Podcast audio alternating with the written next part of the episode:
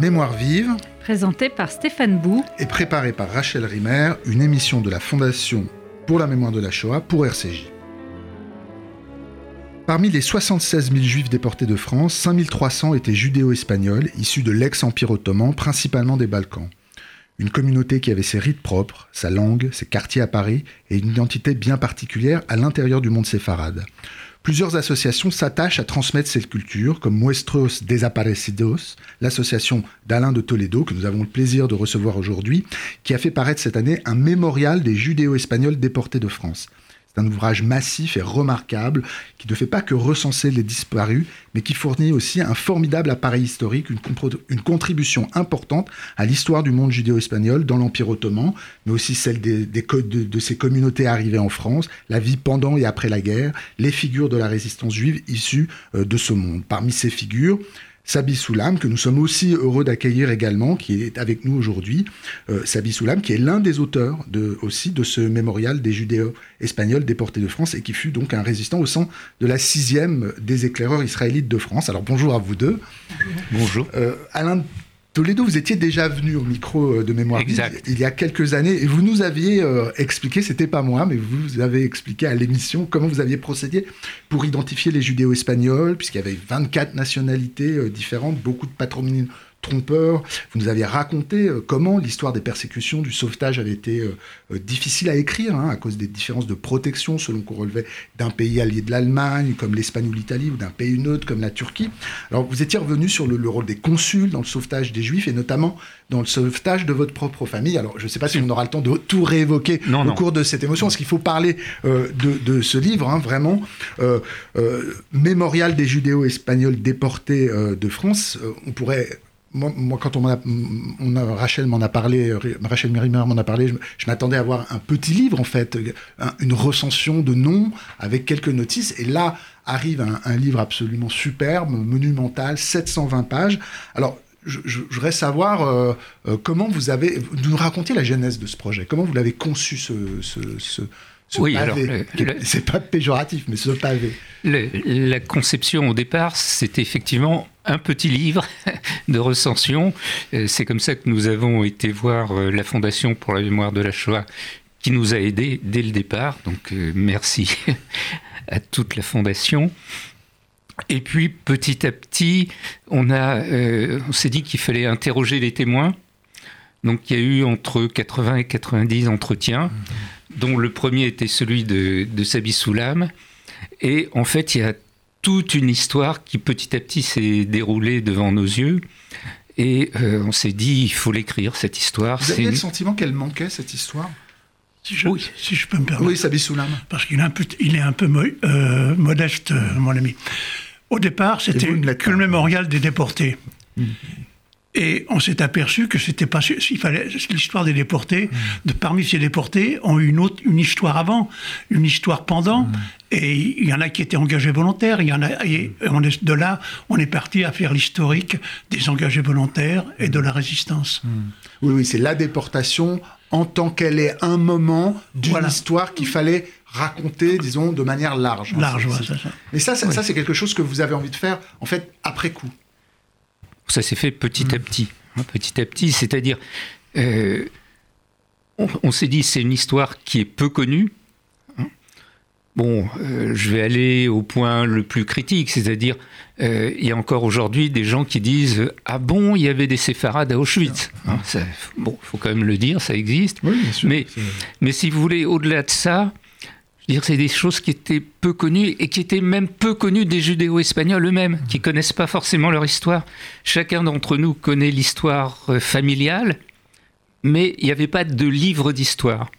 Et euh, bon, sans le vouloir, c'est aussi un livre d'histoire que nous avons fait. Oui, parce que ce qu'on comprend bien, en fait, avec ce livre entre les mains, c'est que judéo-espagnol, ça vous permet, euh, cette formule, parce que c'est pas séfarade, c'est pas de ça dont il s'agit. Judéo-espagnol, ça permet de, comment dire, de rendre compte d'un monde composite, en vérité, hétérogène, qui à un moment donné se retrouve, euh, mais c'est des dizaines de nationalités, c'est des gens qui viennent de, euh, de toute provenance et euh, qui ont pourtant quelque chose en commun. Il s'agissait aussi de, de, de- de mettre en scène une unité d'une communauté d'un monde. Il faut rappeler qu'avant-guerre, on s'appelait pas séfarade, on disait les, les séphardim, c'est le mot hébreu. Séparade est mieux qu'après qu'avec les juifs du Maghreb. Donc nous, on, on s'appelle, on s'appelait les séphardis, les séphardim. Voilà. Bah, à la maison, nous. On, On enfin, disait séfardi. Non, mes parents disaient on est espagnol. Ah oui, espagnol, oui. Non, mais on disait pas je- le mot judéo-espagnol, il n'existait pas, quoi. C'est ça que je veux dire. Alors vous dites espagnol, mais les quartiers à Paris, on appelait ça quoi? La petite Turquie? La petite Turquie, c'est la- le 11e arrondissement. Le, le quadrilatère Roquette, Sedaine, euh, Popincourt. Euh, voilà, ça c'était la petite Turquie. Et il y avait une autre, il y a eu une autre euh, dans le 9e aussi, mais c'était un- euh, c'était les Saloniciens plutôt. Même dans cette, il y avait une différence entre les Turcs, les, ceux de Turquie et ceux de Salonique. Et les Saloniciens, c'était le 9e, Alors, qui avait aussi leur propre synagogue, qui était la rue Saint-Lazare. Il y, avait la conscience, euh, quand, quand il y a la conscience qu'il y a une communauté de destin, qu'il y a, qu'il y a un même monde, euh, là on a le sentiment qu'il y a presque des petites rivalités euh, entre... les- Oui, il y avait des petites rivalités, naturellement. Moi, je suis supérieur, moi, c'est inférieur. Il y avait des gens. Oui, oui, Oui, non, mais c'est vrai, parce que. Clochemer euh, Clochemer est, est partout. est partout, Est hein, il y a Euh, tous oui, non. non, mais c'est-à-dire que. Moi, je vivais dans le 11e, par exemple. Ben, c'est une petite communauté très liée, on se connaissait Mmh, tous. On a l'hôtel Torah, on allait. euh, La bon, synagogue. Hein? La synagogue. Oui, on allait à Alciette, on appelait ça. Elle était pendant longtemps, je me suis demandé, la synagogue était au 7 rue Popincourt. Et quand on, quelqu'un se plaignait, on disait toujours, ben, vas à Yorar à Alciette, va pleurer au 7. Longtemps, je me suis demandé pourquoi le 7. Et après, je me suis, je me suis rendu compte que ça veut dire, va pleurer dans la synagogue. va, vas à Yorar à Alciette. Je- je- alors, je, je voudrais qu'on aborde quand même la question qui est centrale, évidemment, euh, Oui. du livre, hein, qui s'appelle euh, Mémorial des déportés. On- revenons à, à ce moment-là. Est-ce qu'on peut revenir sur, sur un point qui est euh, cette question de donc, un monde composite, beaucoup de nationalités Il y a des différences de destin au moment, euh, pendant la Seconde Guerre mondiale, en fonction des nationalités. Est-ce que vous pouvez nous expliquer cette, euh, cette, euh, cette- ces différences? Oui, alors c'est un point central. Et euh, je vais vous raconter une anecdote qui montre bien de quoi il s'agit. Au départ, moi-même, je ne suis pas historien.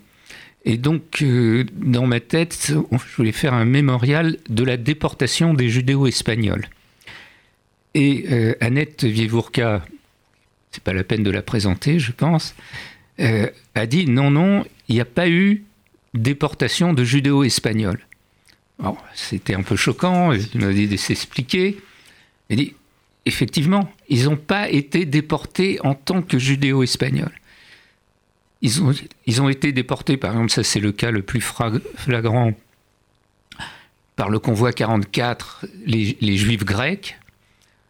C'était euh, le seul convoi où il y avait euh, 90% de séfarades. Bon. Mais ils ont été déportés en tant que grecs pas en tant que judéo-espagnol, parce que la Grèce venait d'être envahie par euh, l'Allemagne, et donc ça devenait une nationalité déportable. C'est-à-dire que les Allemands, à part pour les premiers convois, hein, les trois premiers convois, je pense, par la suite, c'était quelque chose de géopolitique, et donc en fonction des relations avec les pays, il y avait des nationalités qui étaient déportables ou non. Alors on peut rentrer dans les détails si vous voulez. Oui, d- d'autant plus que moi, ce qui m'intéresse, c'est le fait que de, de- de marquer comment les différentes nationalités ont permis justement des interventions de protection par des consuls ou pas, en fonction qu'on venait de tel endroit ou de tel autre. Voilà, alors donc euh, on, on a deux cas euh, flagrants qui, sont euh, l'Espagne et la Turquie, mais il y, en a- il y en a bien sûr d'autres. Il y avait la politique des Allemands, la politique des gouvernements, espagnols ou turcs, et l'action euh, des consuls qui pouvaient être plus ou moins euh, pro ou anti, etc. Bon, euh, comme vous l'avez rappelé, j'ai parlé ici déjà du consul Roland, euh, consul espagnol qui a sauvé euh, ma famille. Il y a un consul turc à Lyon euh, qui a eu récemment, il y a deux ans peut-être, la médaille des justes de, de Yad Vashem pour son action. Et cette action a plus ou moins été efficace. Par exemple, il y a 80 personnes, c'est le, le convoi de mes parents, qui sont partis pour l'Espagne, qui ont pu franchir la frontière en toute légalité. hein. Il y en a d'autres qui ont passé la frontière euh, clandestinement, mais là, c'est un convoi qui a pu passer en toute légalité. il y en a eu pour la Turquie. Entre 5 et 600 personnes ont pu partir pour la Turquie. Mais il y a aussi d'autres personnes de nationalité espagnole tout à fait garanties qui ont été déportées et des Turcs aussi, enfin des judéo-espagnols de nationalité turque qui ont été déportés. problème euh, le problème de ceux qui étaient reconnus turcs et ceux qui n'étaient pas reconnus oui, non, mais ça c'est par le gouvernement. C'est-à-dire qu'un juif de Turquie, quand il, quand il arrivait en France, il fallait qu'il qu'il aille à l'ambassade et tous les ans, il fallait qu'il se mette se fasse tamponner son passeport. Mmh. Et beaucoup ne l'ont pas fait, comme mon père par exemple. Donc ceux-là n'étaient pas juifs reconnus, n'étaient pas turcs reconnus. Mmh. Ceux-là ont été déportés tout de suite. Mon père a été déporté tout de suite.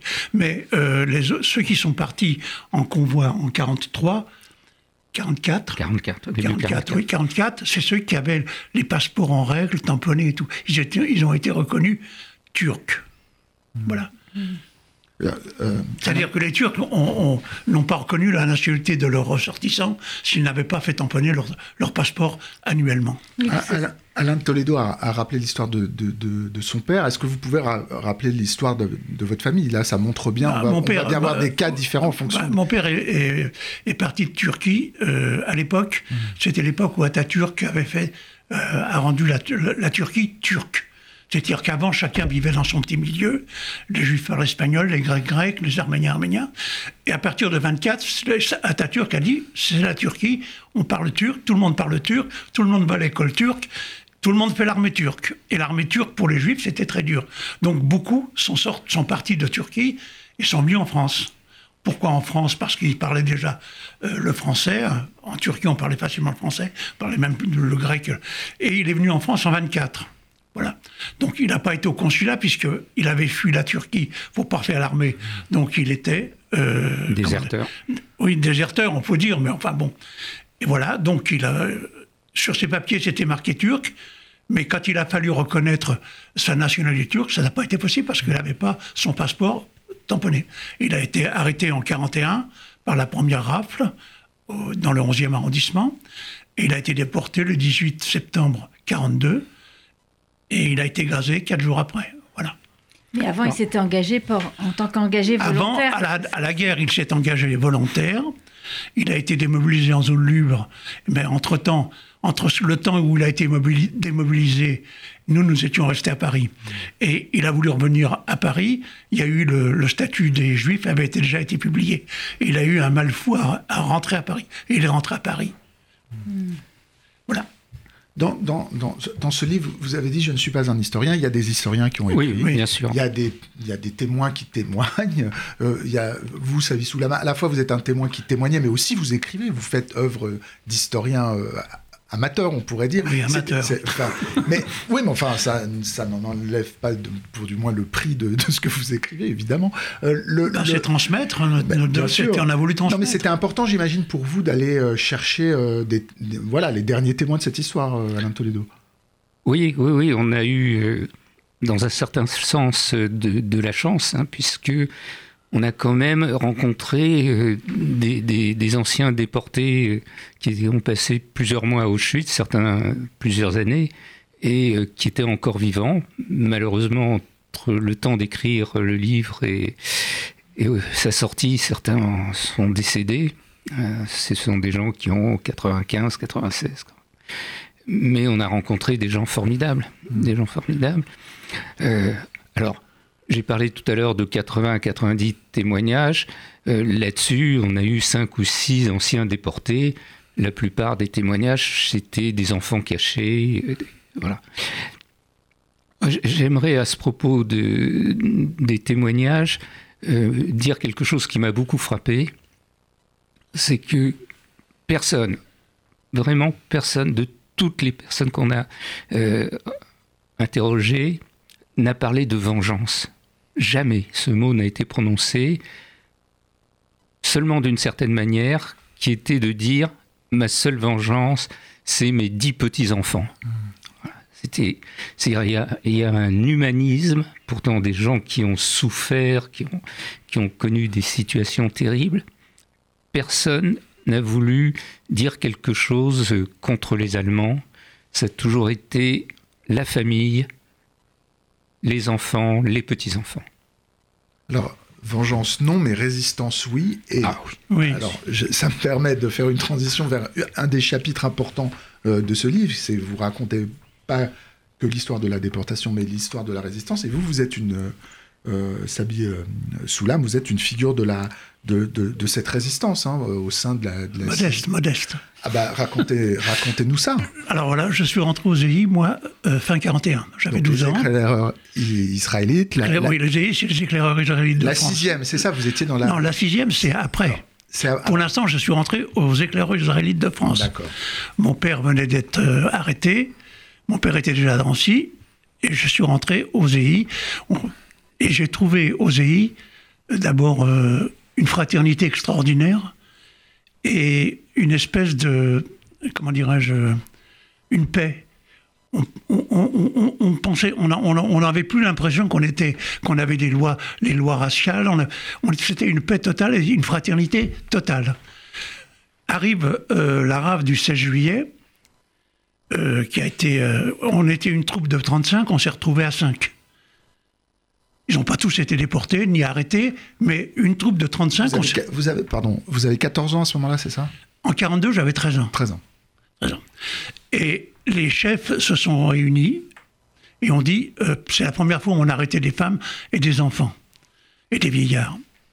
Jusqu'à présent, on n'avait pas tellement conscience de ce que pouvait être la déportation ni l'arrestation. On disait bon, comme des prisonniers, quoi. Mais là, on a pris conscience qu'il y avait un danger beaucoup plus grand.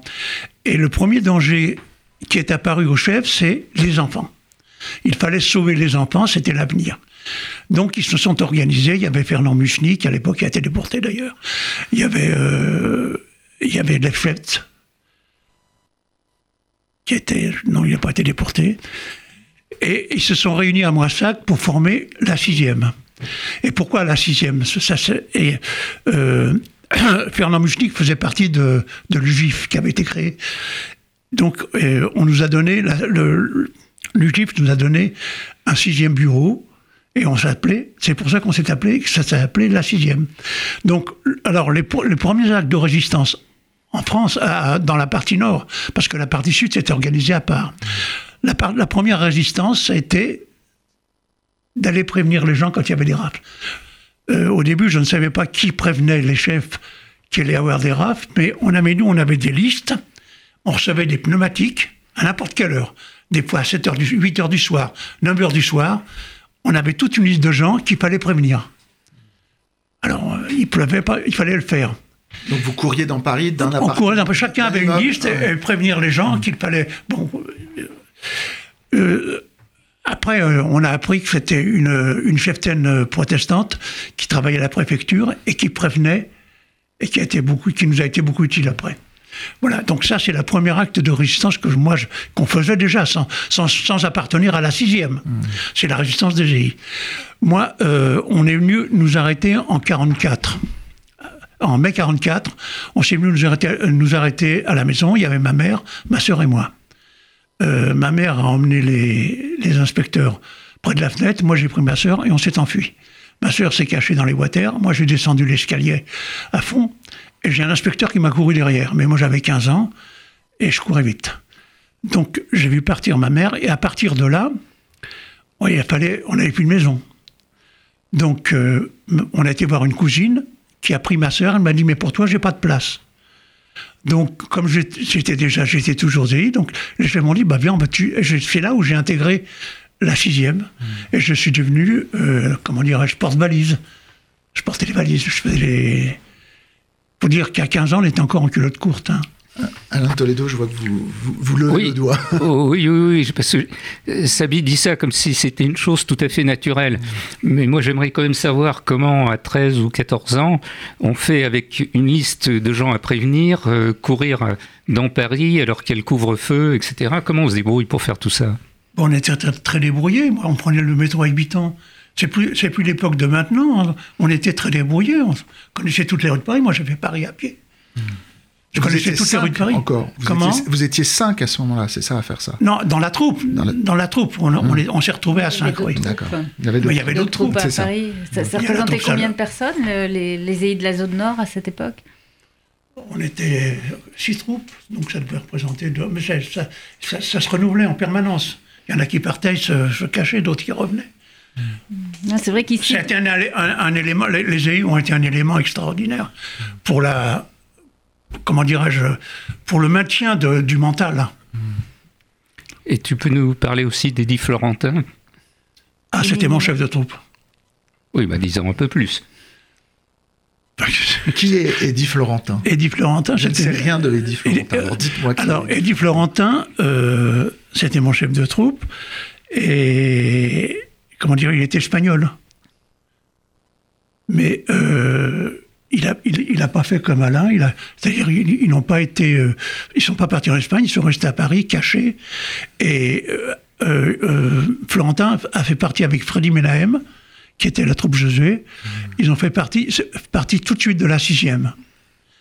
Freddy Menahem était le dirigeant de, de la 6e Paris et mon chef de troupe, Eddie Florentin, euh, comment dirais-je, euh, s'est fait piéger en 44, s'est fait piéger, il a été arrêté, torturé et déporté. Il s'est évadé du train s'est évadé avant que le train ne passe la ligne de, ne passe en Allemagne et il est re-rentré à Paris. Voilà, c'est tout. C'était une évasion collective, si je me souviens Une- bien. oui, il y avait 15 personnes qui ont. Oui, il y avait donc il y avait aussi le responsable de la de l'ARJ, de la- de l'armée juive, comment il s'appelait euh, euh, ouais, La mémoire revient, elle va, elle va me revenir. Geoff- euh, pas Geoffrey King. Euh, bon, ça fait rien. Il a. C'est pas grave, la, la mémoire me reviendra après.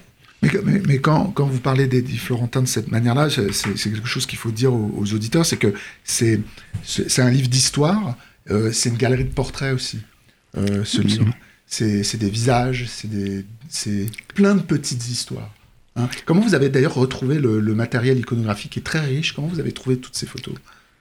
Alors, euh, juste avant de répondre à la question, euh, ce qui a fait basculer un petit peu le livre, ce sont les portraits de déportés qui sont à la fin. hein. donc il y a la liste et on a mis à peu près 80 euh, portraits de déportés. Parce que l'i- l'idée essentielle, c'était de montrer que ce sont des gens réels qui sont partis dans les trains, pas des sacs de pommes de terre comme euh, certains voudraient faire. Donc, il y a tout ce travail euh, de retrouver au maximum la vie des gens, de leur famille, d'où ils venaient, etc. Alors, euh, ça c'était très surprenant, mais on trouve énormément euh, d'archives. Alors, il y a les archives familiales. Euh, une partie de notre travail, ça passe, était simplement d'écrire le livre mais aussi euh, une convention avec le mémorial de la Shoah. Tous les documents, photos, documents administratifs, passeports, etc., enfin tout, ce qu'on pouvait trouver, ont été déposés euh, au mémorial. D'un autre côté, euh, le mémorial avait lui-même collectionné des, des- tonnes de documents, les archives départementales, les archives nationales. Donc, il faut chercher, il faut se creuser un peu la tête, mais on trouve énormément de choses.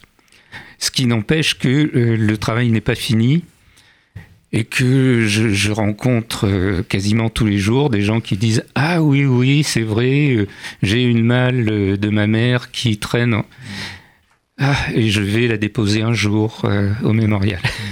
On a parlé euh, dans une émission Il faut récente préciser de- qu'on on a trouvé 5000 5300 noms, mais il y a sûrement d'autres noms qu- qu'on n'a pas retrouvés, Oui, bien sûr.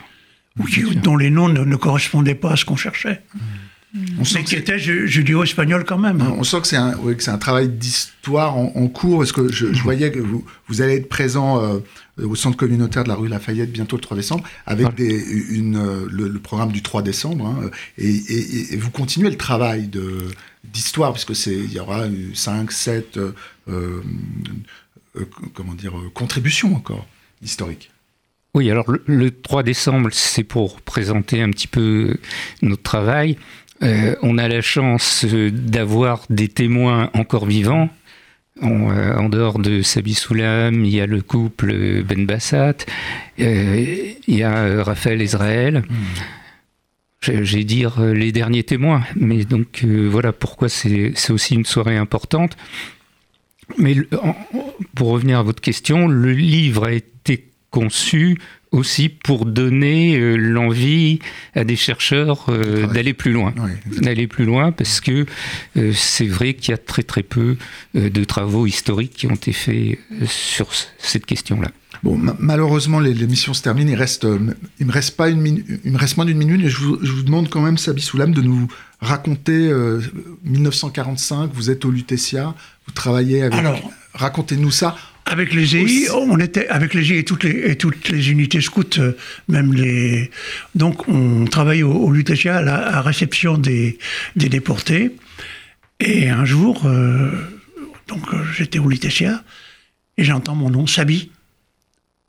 C'était ma mère qui m'avait reconnu de dos. Alors je ne peux pas vous dire le, ce que ça a fait à l'hôtel Lutel. Ma mère s'est épanouie. Euh, bon, euh, voilà, ma mère, elle est rentrée d'Auschwitz. même maintenant, maintenant quand je... Bon, je ne peux pas en parler, ça, c'est trop... On n'oublie pas ça. Merci beaucoup, euh, Sabi Soulam. les auditeurs pourront lire votre texte sur la résistance dans, ce grand mémorial. Donc, euh, merci Alain Toledo. Donc, le, mémorial des judéo espagnols qui a reçu le soutien de la Fondation euh, pour la mémoire de la Shoah. Donc, gros, grand livre de, de, 700, plus de 700 pages. on, en a dit un mot, mais cet ouvrage, vous le présentez au Centre communautaire de la rue Lafayette le 3 décembre. Vous serez également à la Maison euh, des Seigneurs du Quasi Cojassor le 28 janvier 2020. Euh, merci encore à, vous deux d'être euh, d'être avec nous aujourd'hui. C'était Mémoire vive, deux adresses pour nous réécouter, radio-rcj.info et mémoire vive au pluriel.net, ainsi que sur l'application RCJ.